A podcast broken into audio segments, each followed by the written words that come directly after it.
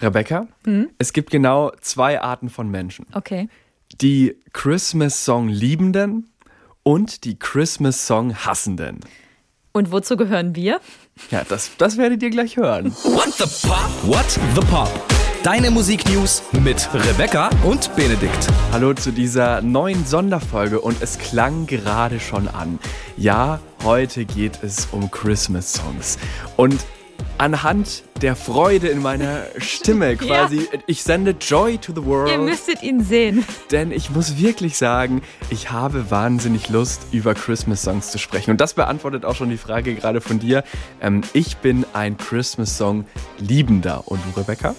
Ich würde mich auch als äh, Christmas-Song-Liebhaberin äh, bezeichnen, aber ich habe noch eine kurze andere Frage. Hast Mhm. du auch so einen ähm, Christmas-Pullover?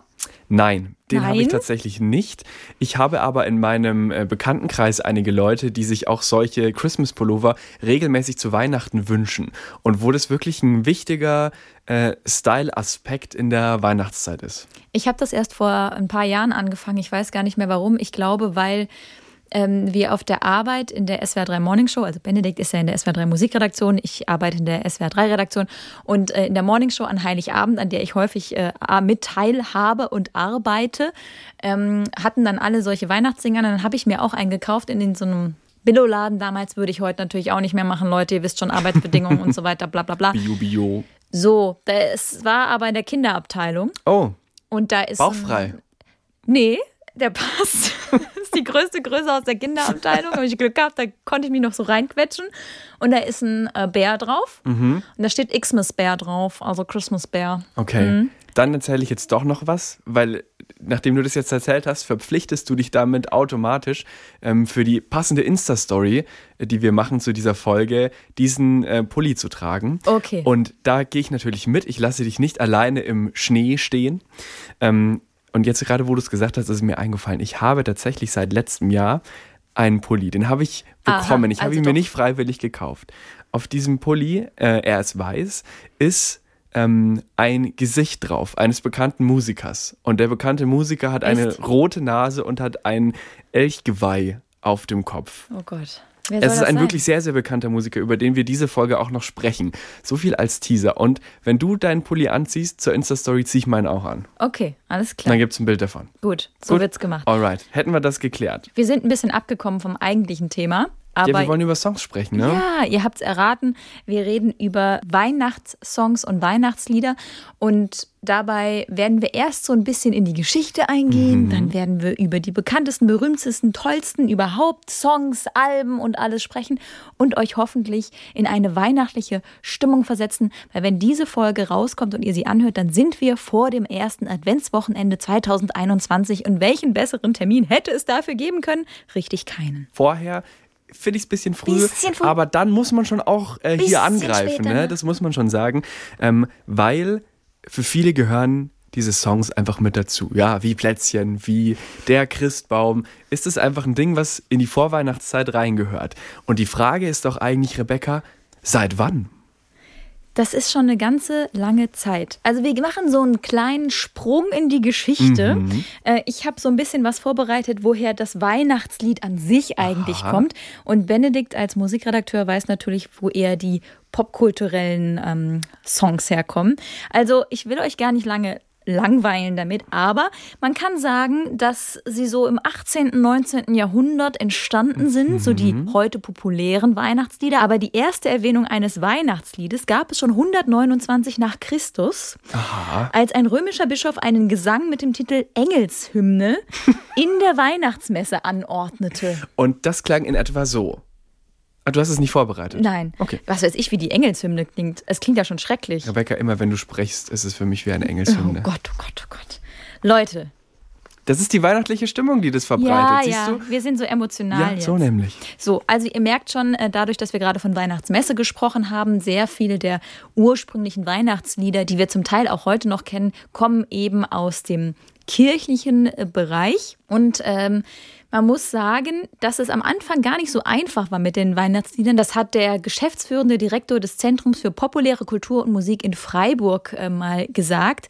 Also der Ursprung der Weihnachtslieder liegt im kirchlichen Kontext, aber es war anfangs ein bisschen schwierig, weil die Lieder wurden auf Latein gesungen. Mhm. Die Leute konnten aber nicht alle Latein, deswegen waren sie nicht so richtig zum Mitsingen dabei. Ne? Das hat sich dann mit der Zeit geändert, es wurde abgeändert und jetzt mal ein Beispiel zu nehmen zu einem der bekanntesten Lieder, die später dann entstanden sind, das wäre Stille Nacht, Heilige Nacht. Ja. Ne? Das kennen wir. Stille Immer gesungen in der Kirche an Heiligabend. Das ist dann dieser Ton, den nie jemand richtig kriegt, und dann wird schief. Alles schief, aber auch schön. Schief und schön. schief und schön. So, und dazu gibt es so eine kleine Legende, die ich ganz schön fand.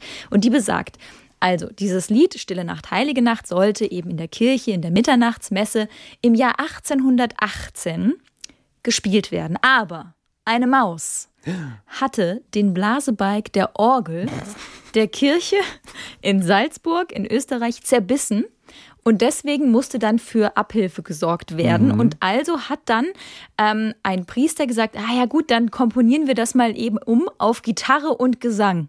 Und so wurde dieses orgelschwere Ding, Stille Nacht, Heilige Nacht, eher so ein Mitsing. Song. Mhm.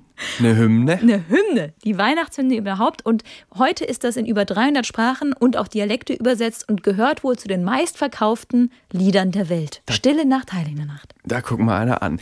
Aber wie ihr vielleicht gemerkt habt, heißt unser Podcast ja What the Pop. Und jetzt äh, müssen wir mal so ein bisschen umschwenken. Ähm, wie kamen die Weihnachtslieder in die Popmusik und dafür starten wir mal äh, bei dem Jahr 1930, wie du gerade schon erwähnt hast. Die meisten Weihnachtslieder davor waren äh, traditionell religiös und dann nach der Weltwirtschaftskrise gab es äh, von woher sonst aus Amerika eine richtige Flut an Weihnachtsliedern, mhm. die eben dann nicht christlich waren, sondern die eher so auf andere Weihnachtstraditionen, die wir im, in der westlichen Welt, sag ich mal, äh, so haben.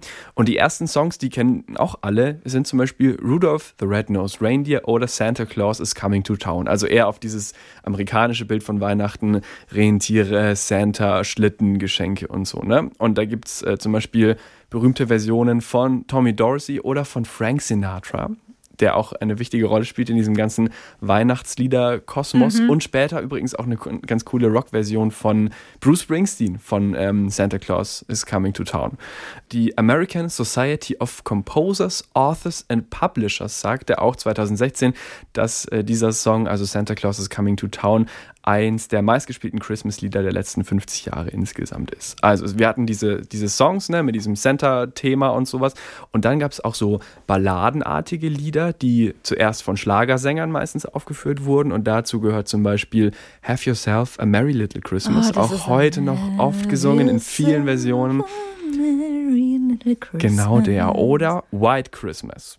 Und White Christmas würde ich mal als den Vater aller Weihnachtslieder bezeichnen oder aller Christmas-Songs. Es ist nämlich das meistverkaufte Lied der Welt. Also nicht nur das meistverkaufte Weihnachtslied, sondern von jedem Lied aller Zeiten. Also in der Version von Bing Crosby über 50 Millionen Mal wurde das insgesamt verkauft. Krass. Zu White Christmas gibt es noch so eine kleine Geschichte, die ich gelesen mhm. habe, was ich interessant fand. Nämlich das Lied wurde komponiert von einem Komponisten, Irving Berlin hieß der Typ. Und der konnte angeblich weder Noten lesen noch Noten schreiben und deswegen musste dann seine Sekretärin die gesungene Melodie von White Christmas aufschreiben auf Notenpapier. Und so wurde das dann sozusagen erst aufgeschrieben, diese ganze Geschichte. Und ähm, angeblich wurde äh, diese Version, die wir wahrscheinlich alle so im Ohr haben, in nur 18 Minuten tatsächlich eingesungen. Ich hoffe sehr, dass die Sekretärin auch für ihre Arbeit entlohnt wurde. Vermutlich nicht. White Christmas in der Version von Bing Crosby auf unsere What the Pop Songs der Woche Playlist. Und an dieser Stelle kann man schon mal sagen, die füllen wir heute. Also wir bauen euch heute die, ja, die perfekte Weihnachtsplaylist. Oh, Das ist jetzt mal der Anspruch an uns selbst und an diese Folge hier. Also wir geben uns natürlich Mühe und packen da alles rauf von früher, von heute und von morgen. Jetzt fragt ihr euch wahrscheinlich, wo finde ich denn diese tolle, ultimative, beste Playlist aller Zeiten? Diese Playlist heißt What the Pop Songs der Woche. Die findet ihr bei Spotify, wenn ihr danach sucht. Und ihr findet sie auch auf swr3.de. Und da gibt es die Songs sogar auch noch mit Video dazu. Eben hatten wir es von dem meistverkauften Lied und jetzt kommen wir zum meistverkauften Weihnachtsalbum aller Zeiten. Das hatte dann Elvis. Es hieß Elvis Christmas Album von 1957, über 20 Millionen Mal verkauft. In Deutschland, das in Anführungszeichen Pendant dazu, Freddie Quinn, Weihnachten auf hoher See. Nein. War das erste Nein. deutschsprachige Nein. Platz 1 Das ist ja von 1964. Herzlichen Glückwunsch dazu. Naja, und seitdem ist es so, in der Weihnachtszeit, Konzerte, Kirchen, Einkaufscenter, Fußgängerzonen, überall schallt dir diese Musik entgegen. Je näher Weihnachten kommt, desto häufiger laufen die Songs natürlich auch im Radio. Und wir hatten es vorhin schon mal ganz kurz, wann ist die richtige Zeit, um damit zu starten? Benedikt, da du hier in der SWR 3 Musikredaktion Ja. arbeitest, kannst du hier vielleicht so ein bisschen einen Einblick geben, ab wann wird das vielleicht auch schon von Hörerinnen und Hörern eingefordert? Wann sagt ihr, ja, jetzt wäre es soweit? Und wann wisst ihr eigentlich, okay, jetzt nervt es eigentlich schon hart, aber es muss jetzt Ja. noch durchgezogen werden? Gib uns mal so einen kleinen Blick durchs Schlüsselloch. Also, wir starten mal bei Halloween. Das ist ja immer der 31. Oktober. Und für manche beginnt am Tag nach Halloween, also am 1. November, beginnt diese Zeit, wo sie gerne die ersten Weihnachtslieder hören, wo sie auch gerne die ersten Plätzchen und Lebkuchen essen möchten. Und da mehren sich die Anfragen. Wann geht's denn endlich los? Also 1. November ist so das Allerfrühste. Wir bei SWR 3 haben uns darauf äh, verständigt, dass wir quasi den Kickoff immer am ersten Advent machen. Das ist ja immer ein Sonntag und da gibt's von 19 Uhr bis 0 Uhr die ultimative Christmas-Sendung mit nur äh, Christmas-Hits, die alten Klassiker und äh, natürlich auch vieles Neue. Was dieses Jahr rausgekommen ist, werden wir auch noch äh, ein paar Sachen für euch vorstellen heute in dieser Folge nachher. Genau. Ähm, also das ist so quasi der, der Zeitraum, wo es bei den meisten losgeht. Es gibt sogar einen, äh, Begriff für dieses Phänomen, dass quasi Weihnachten immer früher beginnt oder zumindest in der Wahrnehmung. Ähm, und zwar heißt dieser Begriff Christmas Creep. Das ist natürlich auch wieder aus Amerika zum ersten Mal in den 80ern aufgekommen. Und wenn quasi so diese Lebkuchen schon gefühlt ähm, im Sommer in den, in den Regalen stehen Ja. und schon Weihnachtslieder zu hören sind. Ich habe auch schon welche gehört im Supermarkt übrigens. Gehört Dann- oder gesehen? Gehört, gesehen. Gehört, gesehen, gegessen. Gegessen auch schon, Ja, ja. okay. Aha. Dann, ähm, dann ist das quasi ähm, so dieser Christmas Creep, wie man es nennt. Und wenn wir nochmal in die USA gucken, da ist der Start im Radio meistens am Tag nach Thanksgiving. Und Thanksgiving ist immer der vierte Donnerstag im November. Das heißt, in diesem Fall der 26. in diesem Jahr. Das heißt, Ende November, sagen wir einfach mal grob. Und das ist dann der offizielle Start der Holiday Season. Oh, schön. Ihr müsst euch vorstellen, jetzt wissen wir so ein bisschen, okay, wann startet diese Weihnachtsstimmung so, wie sie uns einlullt überall. Aber wir wollen auch so ein bisschen mal drauf gucken, was braucht denn überhaupt ein Song, um ein richtiger Weihnachtssong zu sein? Also, welche Kriterien müssen mitgebracht werden? Und dazu gibt es tatsächlich auch so ein paar in Anführungsstrichen wissenschaftliche Erkenntnisse. Ähm, zum Beispiel habe ich etwas gefunden von einem Musikwissenschaftler aus Großbritannien. Der hat mit seinem Team gemeinsam Daten ähm, ausgewertet, um herauszufinden, welche Songs vor Weihnachten besonders beliebt sind und was die gemeinsam haben. Folgendes Ergebnis kam dabei raus. Man hat 200 Lieder genommen und hat in Großbritannien eben geschaut, ähm, vor dem 25. Dezember, was wurde am häufigsten gespielt. Und klar war dann, okay, 78 dieser 200 Lieder waren Weihnachts- oder Feiertagslieder. Soweit, so gut. Die allermeisten Lieder, nämlich 95 Prozent dieser Lieder waren in Dur-Tonart geschrieben. Also verbreiteten Dur Ne. ist ja das, was eher positiv Genau, ist. die Moll positive ist eher Tonart, das, ne? traurig. So, Moll ist traurig, also alles positiv.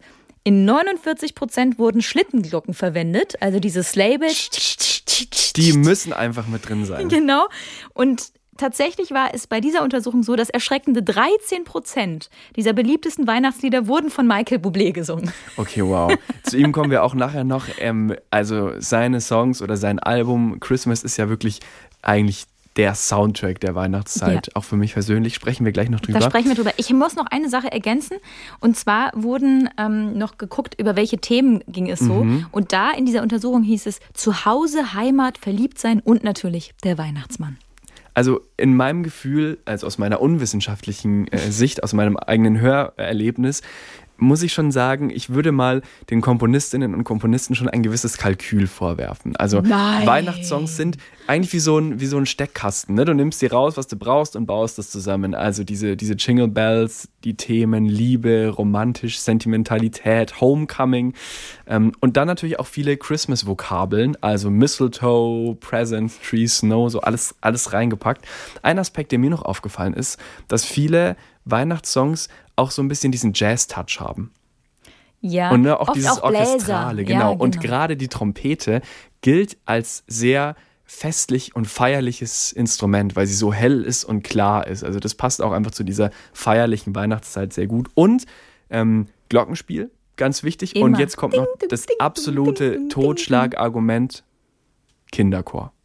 Oh, Mit Kinderchor ist alles oft. vorbei. Aber Ja. wir werden es noch im Laufe dieser Folge merken, Kinderchor ist echt ganz schön oft mit dabei. Ich persönlich finde, es darf in einem Weihnachtssong, also wenn ich meine unwissenschaftlichen Kriterien anwenden müsste, es darf schon sehr romantisch ruhig sein, aber auch, wie du gerade gesagt hast, Bläser und noch so ein bisschen Bim Bam Bum, als würde so eine, also als würde auf so eine Pauke noch Ja. so gehauen, Bum Bum Bum Bum, was es irgendwie groß macht. Und ich habe mir einen Satz aufgeschrieben, weil ich mir überlegt habe, wie müsste man einen perfekten Weihnachtssong beschreiben. Ich werde den nun vortragen. Und bitte. Ein Weihnachtssong muss so klingen, als wäre er ein Weihnachtsbaum, der nach Plätzchen riecht und wohlig warm und glitzerig ist. Ja, genau so ist es. Das berührt mich, Rebecca. Ganz Er weint fast, er hat Tränen in den Augen. Oder ist es das Glitzern des Weihnachtsbaumes oder des Lamettas? Nee, Lametta ist ja ganz schlecht, Leute. Nicht das Lametta nehmen. Ich habe noch ein Interview gelesen von Udo Dahmen, das ist der Chef der Popakademie Baden-Württemberg, also quasi auch ein, ein Popmusikexperte. Und der vergleicht diese ganzen Christmas-Songs auch mit den Sommerhits. Ja, Ne? Also es sind beides so Sparten, die immer wieder auftauchen und natürlich ähm, gibt es künstlerische Argumente für Bands und Sängerinnen, äh, solche Songs zu machen ne? oder auch, dass sie ihren, ihren Fans was Passendes mitgeben wollen für diese Zeit. Aber es ist eben doch auch so, dass diese Sparten jedes Jahr so erfolgreich sind und jedes Jahr immer wieder die gleichen Sommer- oder eben Winterhits hochgespielt werden, dass Plattenfirmen auch aus finanziellen Gründen, das ist ja ein wichtiger Teil davon, einfach das nicht auslassen können. Also dass quasi das einfach so, so, so vorgegebene Sparten oder Muster sind, die du einfach wegen den Tantiemen sozusagen mitnehmen musst, so ein bisschen. jede Künstlerin und jeder Künstler, der ein bisschen was auf sich hält, hat ein Weihnachtsalbum Ja, gefühlt. absolut. Aber auch alle, die auf dem absteigenden Ast sind, machen dann nochmal ein Weihnachtsalbum. So mein Gefühl. So ist es wohl. Was ich noch interessant fand, was äh, mir auch aufgefallen ist, als ich mich durch sämtliche existierende Weihnachtsplaylists durchgehört habe, Wir laufen mit der Nikolausmütze eigentlich die ganze Zeit durch die Gegend, Leute. es gibt so ein paar Songs, das sind eigentlich gar keine Weihnachtssongs, aber die haben diese Kriterien oder teilweise diese Kriterien, die wir gerade alle genannt haben und werden deswegen als Weihnachtssongs gehört oder dafür gehalten. Beispiel ist Hallelujah von Jeff Buckley, was so diese weihnachtliche Stimmung Halleluja ist ja auch quasi ein kirchlicher Ausspruch so ein bisschen dieses und als zweiter Frankie Goes to Hollywood mit The Power of Love. Oh ja. Das ist eigentlich- Eigentlich, ne, aber Liebe und so zusammen. Und es ist eigentlich vom Lied her kein Weihnachtslied, aber fällt voll in diese Sparte mit rein. Es ist so ein Hymnending eher. Genau. Genau. Und was mir noch so ein bisschen in diese Kategorie einfällt, ist ähm, ein Song ähm, God Only Knows von den Beach Boys, Oh ja, stimmt. Der, ähm, Sehr gut vergleichbar auch. der aber in einem Weihnachtsfilm, nämlich in tatsächlich Liebe vorkommt und deswegen schon auch sehr damit verbunden ist. Ich habe ja schon angekündigt, wir werden die perfekte Playlist für euch bauen. Die Playlist, die ihr den ganzen Advent, die ihr an Weihnachten rauf und runter hören könnt. mach doch nicht noch mehr Druck. Hilfe! Ja, doch, aber jetzt wird der Druck richtig groß, denn es gibt ja so viele Rankings. Also gefühlt jede Internetseite bietet ein Ranking an und jedes Medium, ähm, das sind die besten Weihnachtssongs aller Zeiten. So, und wir sind hergegangen und haben uns gedacht, nee, das ist es alles noch nicht. Das stimmt. Wir haben versucht, eine Playlist zu kreieren, die modern ist, aber gleichzeitig nostalgisch schöne Züge hat. Und weil du gerade erwähnt hast, es gibt so viele Seiten mit irgendwelchen ähm, Rankings. Eins möchte ich mal rausgreifen, weil da sind auch sehr viele deutsche Songs sind und die würden wir jetzt mal, so diese klassischen Weihnachtslieder würden wir jetzt mal rauslassen. Also sowas wie Stille Nacht, Heilige Nacht. Machen wir jetzt nicht drauf. Genau. Oder auch äh, Leise rieselt der Schnee. Wir gehen auf die Pop-Hits quasi. Tan oh Tannenbaum, süßer die Glocken, die klingen, Klingenglöckchen, Klingelingeling, fröhliche Weihnachten überall. Das sind auch unter anderem offenbar nach mehreren Umfragen die beliebtesten Weihnachtssongs der Deutschen.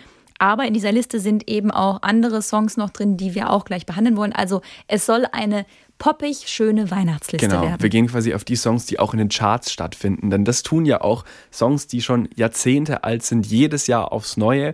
Und gerade äh, durch dieses ganze Streaming hat es auch nochmal eine ganz andere Dynamik bekommen, ähm, wie ihr auch gleich sehen werdet. Also, wir machen eine Top 10. Also wir machen quasi die Top 10 der Christmas. Aber ohne Pop-Hits. Ranking. Also wir sagen einfach nur die zehn größten. Wir sagen, oder willst du auch sagen, Lass mal Ranking machen. Wir machen Ach, mal bei du 10 und gehen Scheiße. zurück. Doch, das machen wir jetzt einfach mal spontan hier. Ähm, Ja, ist gut. Und ich starte auch gleich und wirfe mal in den Raum Wonderful Christmas Time von Paul McCartney. Den würde ich überhaupt nicht reinnehmen. Den würdest du nicht, ist mein Platz 10. Oh Gott, okay. Das geht ja schon mal gut los. Sing von mal an. 1900 Simply having a wonderful Christmas Christmas time von 1979. Ähm, und den hat er aufgenommen, als er gerade an einem elektronischen Album gearbeitet hat. Und das hört man auch. Es ist so ein bisschen Weihnachtsglockentreffen Synthesizer. Ist ein All-Time-Classic, ist Paul McCartney. Immer wieder im Radio, jedes Jahr ist für mich Platz 10 unseres Rankings. Jetzt Gut. kommst du mit 9. Jetzt darf ich Platz 9 Und machen. bitte. Ich nehme Feliz Navidad Okay. von Den hätte ich jetzt nicht reingemacht. José Feliciano. Mm, Feliz sí, sí. Navidad. Der bekannteste spanische Weihnachtssong. Und das Schöne ist ja, nach eigenen Angaben hat er diesen Song in fünf Minuten komponiert. Der Song hat drei Akkorde und einen sehr einfachen Text und offenbar kommt darin 21 Mal Feliz Navidad vor, 16 Mal I wanna wish you a Merry Christmas und zwei weitere Zeilen. Das war's. Und das ist toll, das ist einfach, das mögen die Leute. Es ist offenbar das einfachste Weihnachtslied aller Zeiten und ähm, wohl in den USA unfassbar beliebt. Wohl eines der am häufigsten gespielten und heruntergeladenen Weihnachtslieder in den USA und gehört zu den 25 meistgespielten Lieder zur Weihnachtszeit. So, dann hatten wir jetzt eher mal zwei Klassiker, zwei Oldies. Dann äh, holen ich uns jetzt mal ein bisschen äh, in die Jetztzeit, beziehungsweise ins Jahr 2001, ist ja auch schon wieder ganz schön lange her. Wonderful Dream, in Klammern, Holidays are coming. Und das ist dieses Lied, das so los.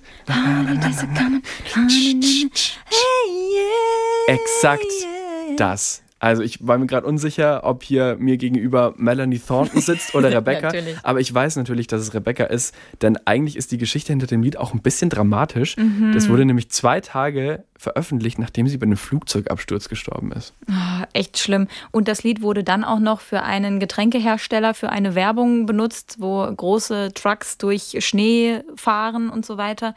Aber es ist schon, es ist ein Klassiker, der aber dann doch sehr modern ist. So ist es. Wir merken schon allein, bei unserer Liste sind wir uns schon nicht einig bei Voll. den letzten beiden Plätzen.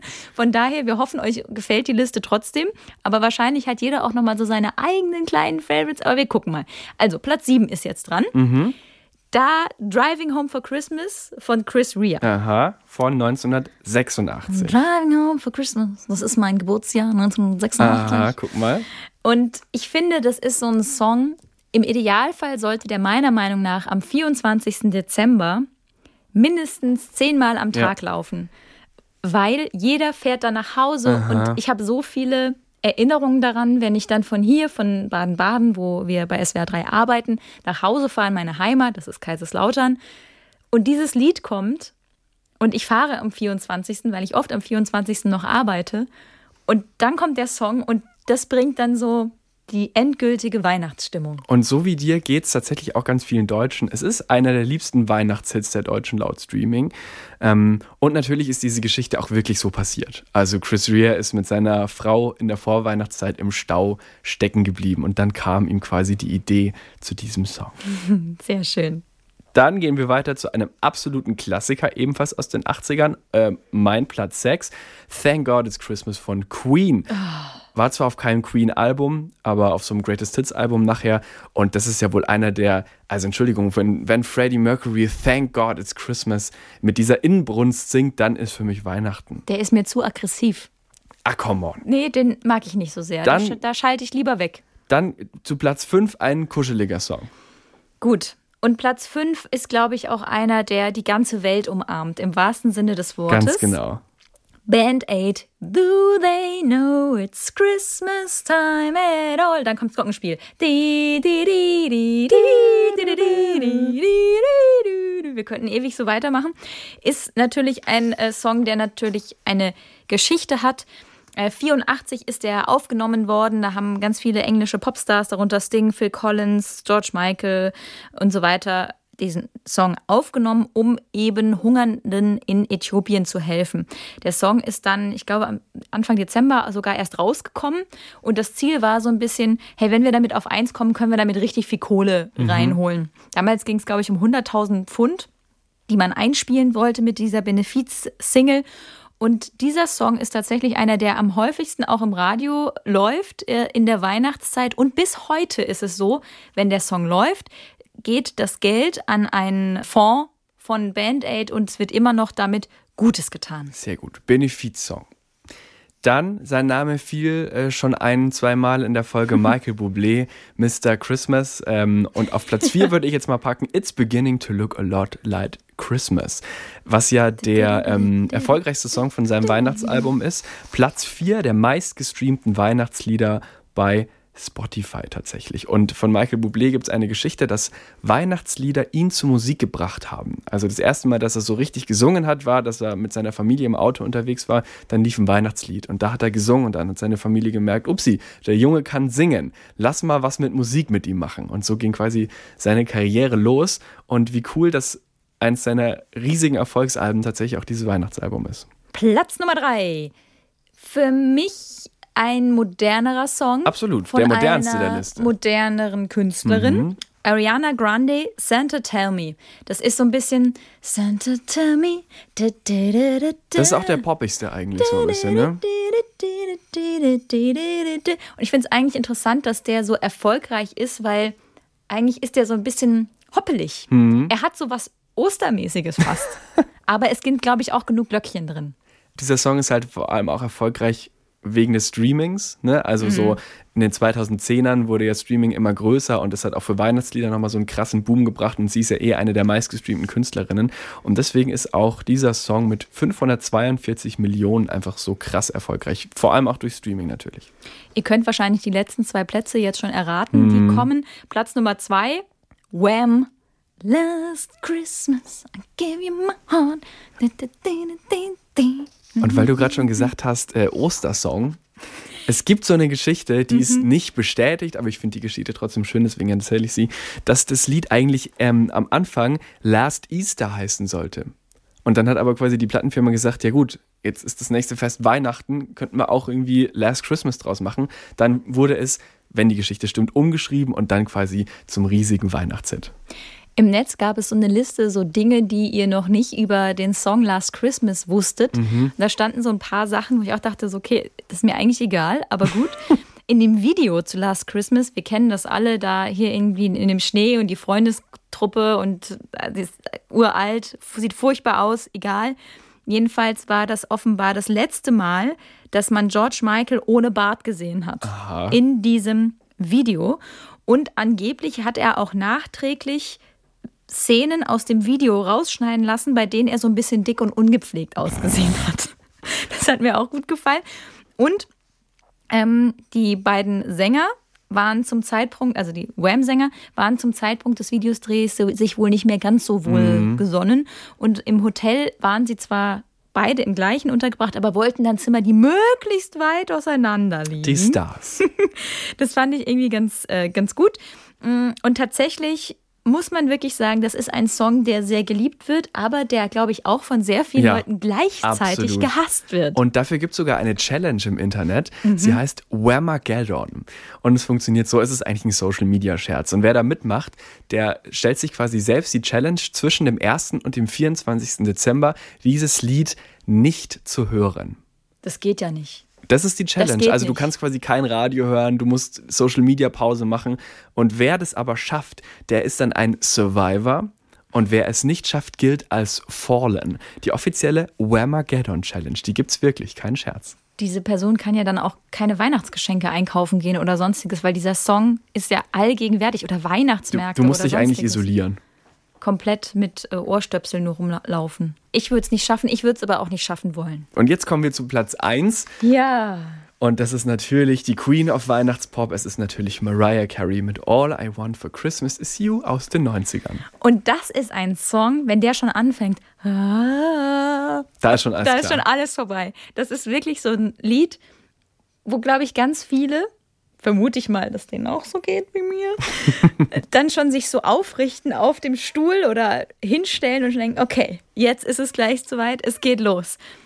Super Song. Schon, oder? Und ich höre ihn auch immer wieder gerne zum hunderttausendsten Mal. Und so geht es eben nicht nur mir, es ist auch der erfolgreichste äh, Streaming-Weihnachtshit irgendwie ähm, und auch super oft verkauft, über 16 Millionen Singles und sowas. Voll krass. Tatsächlich habe ich gelesen, dass es diese Geschichte gibt, dass Mariah Carey den Song eigentlich überhaupt nicht singen wollte. Die hatte wohl offenbar eigentlich da keine Lust drauf. Aber die Producer und die Plattenfirma, hast ja vorhin schon erzählt, waren der Meinung, nee, Weihnachtsalbum, Weihnachtssong ist ja auf jeden sein. Fall super. Und dann hat sie offenbar die, die Hook, also den Refrain, All I Want for Christmas is You, in 15 Minuten eingesungen. Und das ist ja wahnsinnig voll und Mit krass. diesen ganzen Schlenkern und Verzierungen und sowas alles. Aber das Ganze wurde aufgenommen, während ein Weihnachtsbaum bei ihr im Studio stand. Denn Mhm. man wollte sie in weihnachtliche Stimmung versetzen, denn es war August, als man dieses Lied Ja, aufgenommen das ist ja der hat. Fun Fact über die meisten Weihnachtslieder. Die müssen ja schon vorher aufgenommen und produziert werden. Ne? Also es ist öfter mal Sommer, wenn die Stars quasi ihre Weihnachtssongs einsingen. Die Gesellschaft für Konsumforschung, GfK, die hat 2016 mal ausgerechnet, dass wohl All I Want for Christmas an Heiligabend über 1,17 Millionen Mal gestreamt wurde. Damals hat äh, dieser Song einen Rekord geknackt, wie oft ein Song an einem Tag Mhm. gestreamt wird. Und das ist wohl auch was, was ganz schwer zu toppen ist. Das wären jetzt mal unsere Top 10. Es ist natürlich eine Momentaufnahme, ne? Und es ist nicht die endgültige Liste, das ist uns schon klar. Wir haben wahnsinnig viele Songs vergessen. Happy Xmas, War is Over, diese John Lennon, Yoko Ono Nummer oder Fairy Tale of New York, Underneath the Tree, Santa Baby, Merry Christmas, Happy Holidays. Also, ne, es gibt einfach unglaublich viele coole Songs. Wir hoffen, dass wir jetzt zehn schöne rausgepickt haben, so von diesen All-Time-Favorites, die immer wieder laufen und die euch hoffentlich auch gute Weihnachtslaune machen. So viel zu der ultimativen Top 10 immer änderbaren Weihnachtsliste, die wir euch anbieten wollen an der Stelle. Aber wir werden euch auch noch ein paar neue Songs äh, später auf die What the Pop Songs der Woche Playlist draufpacken. Benedikt hat es vorhin auch schon angekündigt. Es gibt aber auch so ein paar schöne, süße Geschichten und Fun Facts rund um Weihnachtssongs. Eine möchte ich erzählen, die hat mit dem Weltraum zu tun. Und zwar weiß man, welcher Weihnachtssong der erste Weihnachtssong war, der jemals im Weltraum gespielt wurde. Aha, Es ist Jingle Bells. okay. Und zwei Astronauten hatten 1965 heimlich Musikinstrumente, nämlich eine Mundharmonika und eine Schelle, so ein Schellenband, Aha. ne, was so klimpert, mitgenommen, heimlich. Ich weiß nicht, wie sie das heimlich in ihren Raumanzug gepackt haben oder so, aber haben dann jedenfalls am 16. Dezember gesagt, hey Leute, so nach dem Motto, wir haben hier eine Überraschung und hatten das so heimlich über eine Zeit Ach lang geübt Gott. und haben dann Jingle Bells mit Mundharmonika und Schellenband gespielt. Und diese beiden Instrumente sind auch im National Air and Space Museum in Washington, D.C. ausgestellt. Das ist eine sehr süße Geschichte. Ich meine, heutzutage, heutzutage bist du ja eigentlich niemand, wenn du deine Songs nicht irgendeinem Astronauten im All vorspielst. Coldplay haben das gemacht zum Beispiel und so. Aber dass es auch wirklich so eine kleine, ein, kleines, ein kleines Weihnachtskonzert ja eigentlich gab im Weltall. Sehr schön. Da muss ich jetzt immer dran denken, wenn ich Jingle Bells höre. Wir haben auch schon viel über äh, Geld gesprochen und ich habe mich mal auf die Suche gemacht nach Summen. Nach Zahlen. Also wirklich so nach dem Motto, was verdienen denn die Stars mit ihren Weihnachtshits Jedes Jahr. Oh Gott, ich weiß, mhm. ich glaube, ich will es gar nicht wissen. Mittlerweile ist es ja nicht mehr CD und nicht mehr Download. Es geht ja vor allem um, um Radioplays und um Streams und gegebenenfalls auch Werbung natürlich. Und laut Schätzungen der Daily Mail verdient Mariah Carey mit All I Want for Christmas Is You pro Jahr. Pro Jahr. Eine halbe Million. Nur mit diesem einen Song. Den sie Jahr nie singen wollte. Eine Ihr halbe gerade Million. gehört. Ganz genau. Es geht auch noch krasser, wenn man folgenden Zahlen glauben möchte, wenn wir jetzt wieder bei Wham sind und äh, Last Christmas. Also bis George Michael gestorben ist 2016, sollen über 288 Millionen zusammengekommen sein. Und 15 Prozent der jährlichen Einnahmen gehen eben an, an den Musiker bzw. an die Erben. Und das sollen tatsächlich mehrere Millionen jährlich sein. Ich habe gelesen, um die 8 Millionen laut Medienberichten jährlich.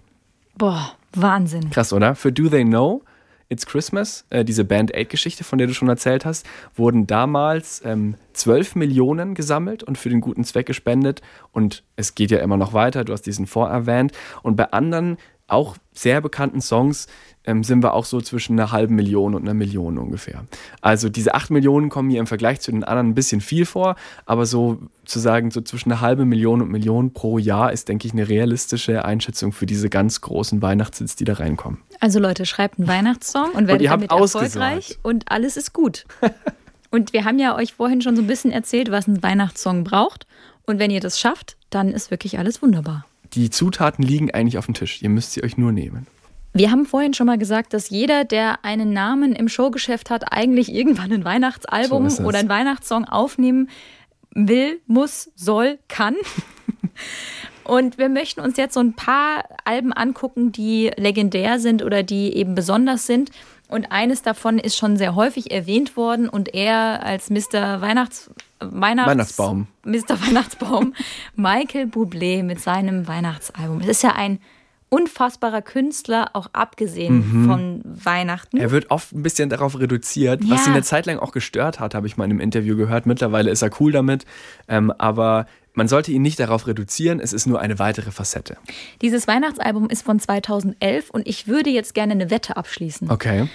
Und zwar, das ist ein Album, darauf kann sich die ganze Familie einigen. Absolut. Und das ist ein Album, das ist noch zu einer Zeit rausgekommen, wo man Alben gekauft mhm. hat. Und ich würde wetten, dass ein Großteil der Menschen in Deutschland dieses Album zu Hause hat. Würde ich auch sagen. Also insgesamt wurde das 16 Millionen Mal verkauft. Ja, dann haut es nicht ganz hin. Aber ich bin mir doch relativ sicher, dass dieses Album ganz viele Leute wirklich durch die Weihnachtszeit begleitet. Vor allem, du hast es eben gesagt, wann es rauskam, es hat einfach mal zehnjähriges Jubiläum dieses Jahr. Das ist echt krass. Das ist sehr krass. Aber es ist einfach ein Album mit äh, allen Klassikern genau. drauf. Und in diesem Jahr gibt es anlässlich des zehnjährigen Jubiläums auch eine ganz große, tolle Box, die man kaufen kann. Für ganz, ganz viel teures Für, Geld. Wirklich, wirklich unfassbar. Ich habe mir das mal aus Spaß äh, rauskopiert, was die Plattenfirma da alles ähm, anbietet bei diesem zehnjährigen Boxset von Michael Bublés Weihnachtsalbum. Also das neue Boxset von Christmas hat noch eine Bonus-CDs, wo Michael Bublé nochmal sieben Songs ausgewählt hat. Mhm. Let It Snow ist dabei. Also, ne? Dann gibt es neben der CD, also neben der Musik gibt es noch Folgendes. Ein 48-seitiges gebundenes Buch mit einem persönlichen neuen Brief des Künstlers an seine Fans. Eine exklusive grüne Vinylversion des Originalalbums. Die DVD The Making of Christmas Behind the Scenes Studioaufnahmen, die nochmal ganz besondere Momente zeigen sollen. Und, das gefällt mir am besten, exklusiver, einzigartiger Weihnachtsschmuck sowie sechs Bögen Geschenkpapier und sechs oh Weihnachtskarten. Wahnsinn. Da, also, wird, da wird mal richtig gemolken. Genau, so viel zu Kommerz und äh, Ausverkauf. Ich habe lieber noch einen musikalischen Fact über dieses okay. Album. Und zwar ähm, über diese Art des Gesangsstils von Michael Bublé, den er da anwendet. Ähm, bei vielen Songs ist es ja die sind eher so ein bisschen ruhig, auch so ein bisschen angejazzt. Wir hatten es vorhin schon mal. Und ich würde mal behaupten, dass sich das so ein bisschen auf die sogenannten Crooner bezieht. Crooner ist ein Gesangsstil, der sich so ungefähr in den 1920er Jahren entwickelt hat. Ähm, und zwar, weil da die Mikrofone sehr viel besser wurden. Die Mikrofontechnik hat sich verändert, sodass du ähm, sehr nah an die Mikrofone rangehen konntest, sie sehr gut angesprochen haben dann hat sich eben dieser, damals hatte man eben oder fand man, das wäre wahnsinnig sexy, wenn diese Männer, diese männlichen Sänger, die Crooner, eben sehr nah ans Mikrofon rangehen. Also ganz nah. Ganz nah. Und dann eben eher so, so säuseln, ja. Und dann ähm, auch bei diesem Song, den wir schon auf der Playlist haben, It's Beginning to Look a Lot Like Christmas, da singt er ja auch so, so ganz, so den Mund gar nicht weit geöffnet. It's beginning to look a lot like Christmas. So ganz so, so ein bisschen. Das war wahnsinnig sexy damals. Und diesen Stil wendet er auch so ein bisschen an. So Dean Martin, Frank Sinatra sind da so Gesangsvorbilder. Auch bei diesem Album. Hört mal hin, ob euch das auch auffällt. Ein weiteres Album, was ich finde auf jeden Fall Erwähnung ähm, verdient, ist ein Album der A cappella-Truppe Pentatonics. Mhm. Die ähm, kommen aus den USA, ich sind glaube ich zu siebt, hm, bin ich mir jetzt gerade nicht mehr sicher. Und die machen eben A cappella und wenn auch A cappella vielleicht manchmal so ein bisschen belächelt wird, das ist richtig gut gemacht und die bringen auch dieses Jahr wieder ein neues äh, Christmas-Album raus und das ist so eins, das lässt sich total gut hören, während man vielleicht noch Geschenke einpackt und so weiter und man vielleicht keinen Bock hat, die Songs zu hören, die die ganze Zeit im Radio laufen. Wer mehr Lust hat auf so ein bisschen noch mehr angejazzte Weihnachtsmusik, dem kann ich das ähm, Album von Jamie Cullum sehr empfehlen. Piano Man at Christmas ist auch relativ neu von letztem Jahr. Zehn neue Christmas-Songs, also neu geschrieben. Die klingen aber schon alle so wie Klassiker, finde ich. Und ich würde auch gerne einen Song auf die Liste packen, nämlich den äh, titelgebenden Song des Albums Piano Man at Christmas. Das ist so, ja, also ich bin eh großer Jamie Cullum-Fan, für mich einer der größten Sänger und auch Musiker irgendwie insgesamt. Es ist so eine Mischung aus diesem geilen Jazzgesang, den er hat, und wirklich so einer perfekten Christmas-Ballade. Und der Refrain ist unglaublich, also hört euch den mal an. Und er hat auch mal in einem Interview erzählt, wie komisch das war, dieses Album im Sommer zu schreiben, damit es dann im, im Winter rauskommen kann. Wie weird es ist, sich in, diese, in dieses Gefühl reinzudenken. Aber wenn man das Album hört, finde ich, hat es hervorragend geklappt. Wir haben vorhin schon mal erwähnt, äh, auch eins der erfolgreichsten Album, Alben ist Mariah Carey mit ihrem, mit ihrem Christmas-Album. Mhm. Da brauchen wir, glaube ich, jetzt nicht nochmal weiter drauf eingehen. Wir haben schon gesagt, All I Want for Christmas ist unter anderem da drauf. Ich habe aber noch von einer anderen sehr großen Sängerin ein Album, das ich gerne ähm, anbieten würde an die lieben Menschen, die hier zuhören bei unserem kleinen Podcast. Und zwar Lia Michelle, Mhm. ähm, eine frühere Musical-Sängerin, dann Schauspielerin bei der Serie Glee. Ich bin großer Fan von ihr. Und sie hat 2019 ein Album rausgebracht, Christmas in the City. Und da hat sie auch ganz viele Klassiker nachgesungen. Es sind elf Songs drauf. Aber es gibt auch eben einen, den äh, sie geschrieben hat, zusammen mit äh, Songwritern. Ähm, und der heißt Christmas in New York. Und den würde ich auch sehr gerne auf die Playlist drauf packen, weil der erfüllt alle Klischees der Weihnachtssongs, aber ist trotzdem eben dadurch, dass es ein Song ist, der nicht so bekannt ist, was Besonderes und so ein kleines Special für unsere Playlist. Ein, äh, ein Album, das vielleicht noch nicht alle gehört haben. Jetzt ein Album von einem Künstler. Und ich muss jetzt zugeben, dieser Künstler ist es, der auf meinem Weihnachtspulli drauf ist. Oh, jetzt. Ähm, es ist Robbie Williams. ja, Mensch. Ich wollte auch schon mal immer einen Pullover mit Robbie Williams drauf Ja, haben. kann man, also ist er auch ein schöner Mann. Dessen Gesicht kann man ja ruhig mal auf seinem Bauch tragen. Mhm. So, ähm, von letztem Jahr, sein Christmas-Album, The Christmas Present, was so Ja. eine Mischung ist aus Klassikern und neuen Songs. mit einem auch, Song mit Helene Fischer, Genau, ne? exakt. Santa Baby haben die zusammen gesungen. Und ich würde aber Time for Christmas auf die Playlist drauf machen und sage dazu nur ein Wort: Kinderchor.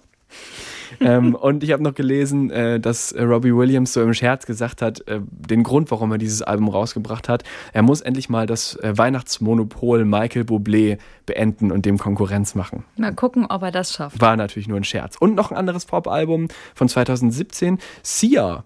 Ähm, die hat auch einen ganzen Haufen ganz coole eigene Weihnachtssongs geschrieben. Santa's Coming for Us oder Snowman, wenn ihr auf Sia steht. Das sind jetzt unsere kleinen Christmas-Album-Anspieltipps gewesen, die ihr euch mal anschauen könnt. Wir haben aber ja versprochen, dass wir euch auch noch ein bisschen neue Musik mit auf die Playlist draufpacken, dass ihr sagen könnt, hey, ich habe hier einen Weihnachtssong, den kennt vielleicht sonst noch keiner oder den ähm, kann ich euch mal zeigen. Ähm, und da gibt es in diesem Jahr auch wieder sehr viele. Mhm. Neues Album von ABBA ist ja schon draußen und da haben sie gleich äh, Nägel mit Köpfen gemacht und haben auf dieses Comeback-Album einen Weihnachtssong drauf gemacht. Little Things, ähm, zwei Wörter. Kinderchor, Glockenspiel. Oh und es ist tatsächlich der erste Weihnachtssong von ABBA, kommt auf unsere Liste. Okay, dann ähm, haben zwei was gemacht, ähm, die auch sehr gut zusammenpassen, finde ich. Ed Sheeran und Elton John. Genau, zwei gute Kumpels. Und hast du dieses Bild gesehen bei Instagram, das sie zusammen gepostet haben? Ed Sheeran trägt, glaube ich, ein Weihnachtsmann-Kleid Ja. fast. Und er zeigt viel Bein. Es ist schon sexy Ja. auf eine Art.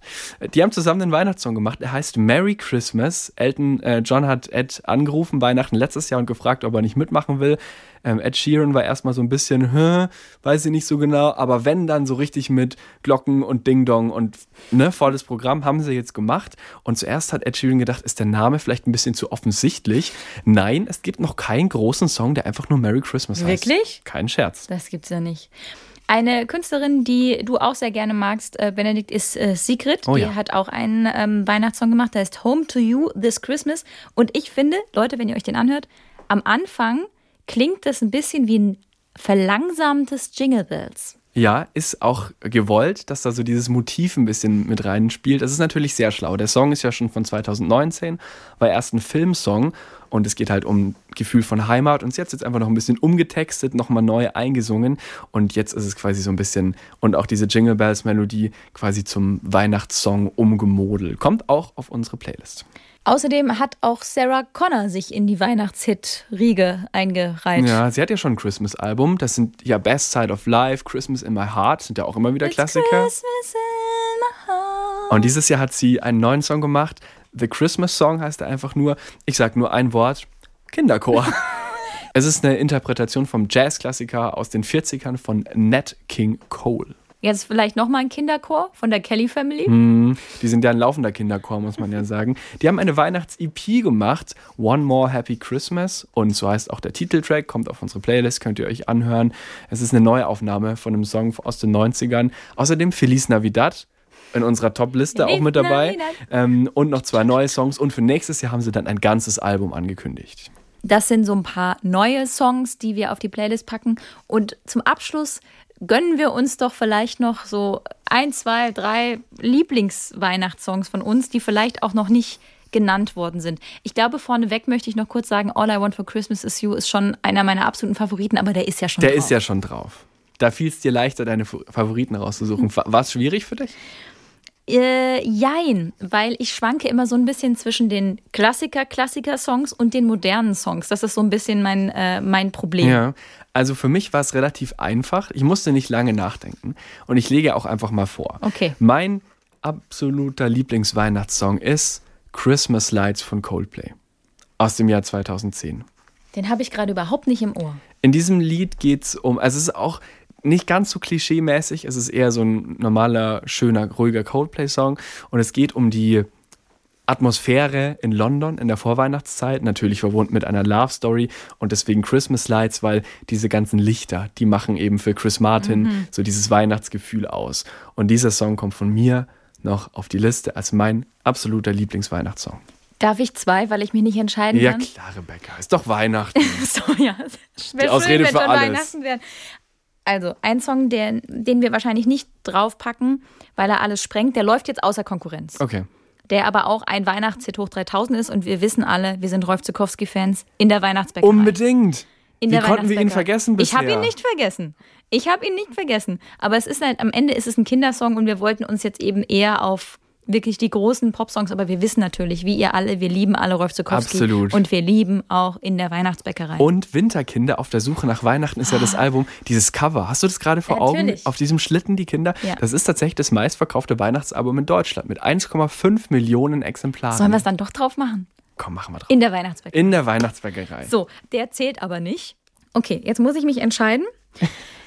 Ich entscheide mich für einen Song, der ganz schlimm Ohrwurmpotenzial Okay. hat.